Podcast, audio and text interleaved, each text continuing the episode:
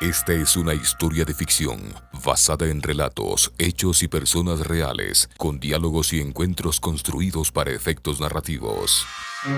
La Prefectura de Pichincha, impulsando la creatividad, conmoviendo la imaginación y rescatando la historia de nuestra provincia, presenta de la campaña Pichincha Bicentenaria.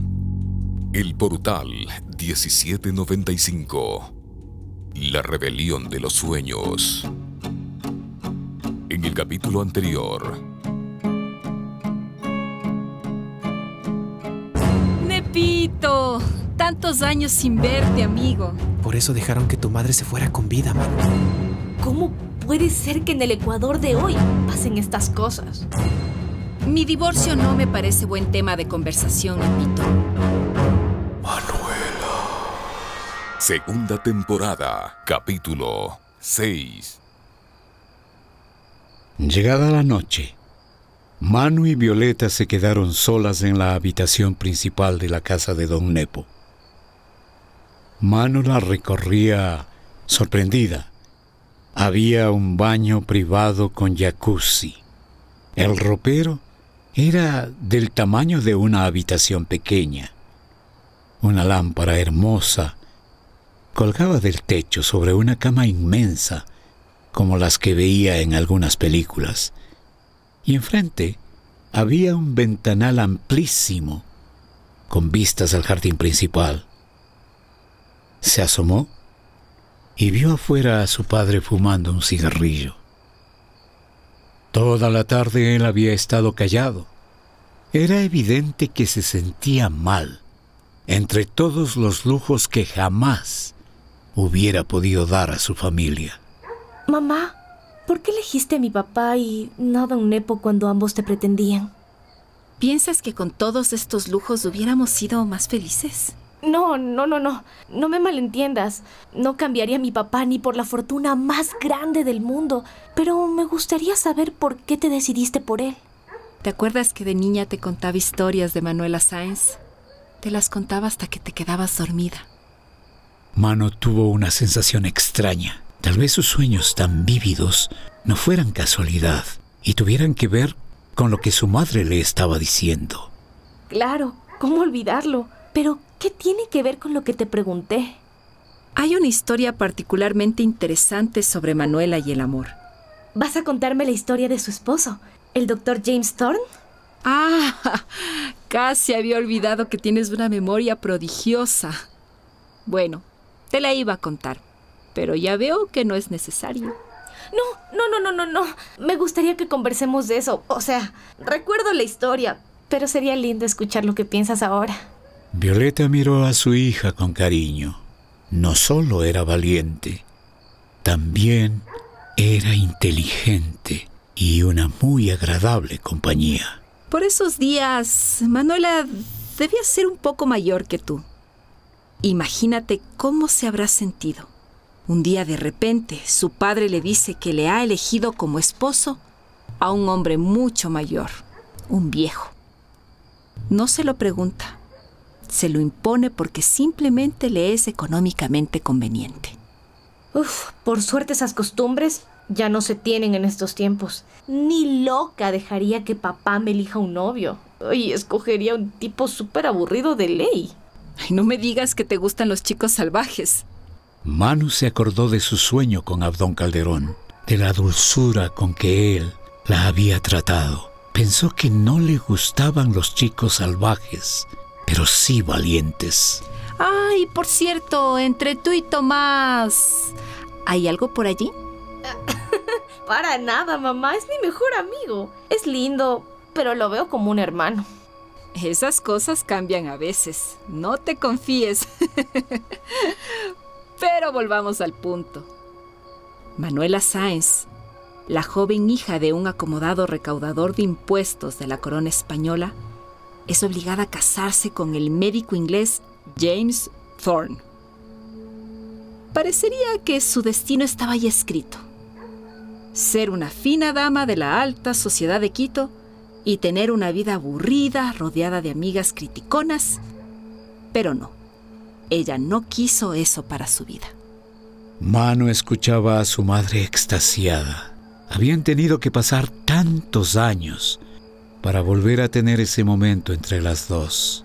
Se sentía completamente feliz. ¿Por qué una mujer de su época renunciaría a algo como una fortuna y buena posición social?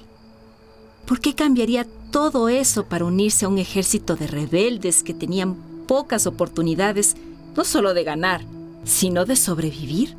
No sabría decirlo. Sus ideales, Manu.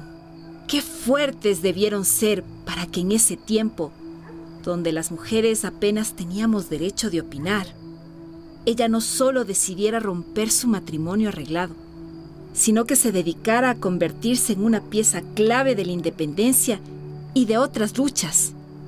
¿Qué mujer tan extraordinaria debió ser para imponerse a las críticas, la burla, los insultos, las amenazas? Manuela Sáenz se impuso a su época, Manu. Pero, ¿qué son los ideales, mamá? No sé definirlos, pero tu padre los tenía cuando buscaba ser mi novio.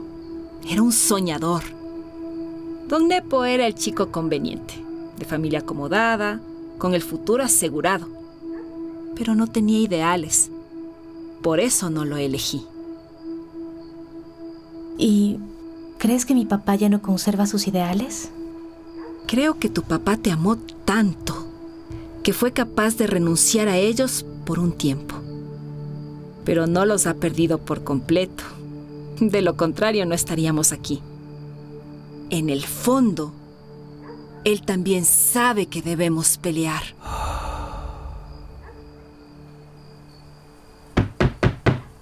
¿Quién? Ya voy, ya voy.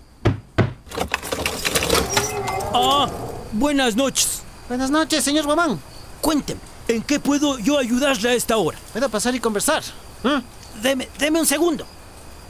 Segundo Guamán era el líder comunitario de una población donde una constructora pretendía comprar sus tierras. El dueño de esa constructora era justamente Antonio Urdaneta, el visitante nocturno. Era el hombre apodado como el soldado. María, María, acuesta a los guaguas. ¿Qué pasa? Viene un hombre de parte del arquitecto. Ya les llevo. Vamos, niños, vamos, hay que acostarnos. Pase. Siéntese, siéntese, por favor. Vea, señor Guamán. Sentimos que no está siendo lo suficientemente persuasivo con sus vecinos para concretar la venta de los terrenos en cuestión. Cuando dice sentimos, ¿a quién se refiere exactamente? ¿Al arquitecto Usda... Usda... Shh, he pedido varias veces que no diga ese nombre. Estoy aquí para motivarle un poco más en su tarea de convencer a sus vecinos a vender. Ya no son 20 mil. Duplicamos su recompensa. Si la comuna firma las escrituras, le daremos 40 mil dólares extra al pago de sus tierras. Imagine todo lo que puede hacer con ese dinero. Sus dos niños necesitan más espacio para crecer. Y tal vez un mejor barrio. No veta a mis guaguas en esto. La gente no es tonta. Han estado averiguando.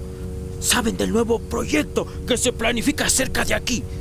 Que en menos de un año estas tierras costarán mucho más del triple de lo que ustedes nos ofrecen. Sí, subirán un poco más de su valor, pero no más de lo que les estamos ofreciendo. El terreno de por sí no vale tanto. Es nuestra capacidad de inversión lo que... Como sea, yo tampoco quiero vender. Vea, segundo, no sea tonto.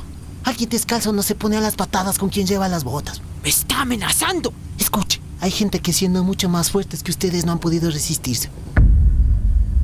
Vea, tiene hasta mañana para darnos una respuesta. Los 40 mil. ¿O sabe qué? ¿O qué? Tienes una linda familia, segundo. Cuídalos. Esa es tu mayor responsabilidad. En nuestro próximo encuentro ante el portal 1795. Solo me pregunto si es que logró dar con ese contacto que decías tener en el municipio. ¿Quién es usted antes de que llame a seguridad? Soy yo, Violeta. Shh. ¿Aló? Señor Amparo, ¿qué pasó? ¿Quiere que vaya para allá?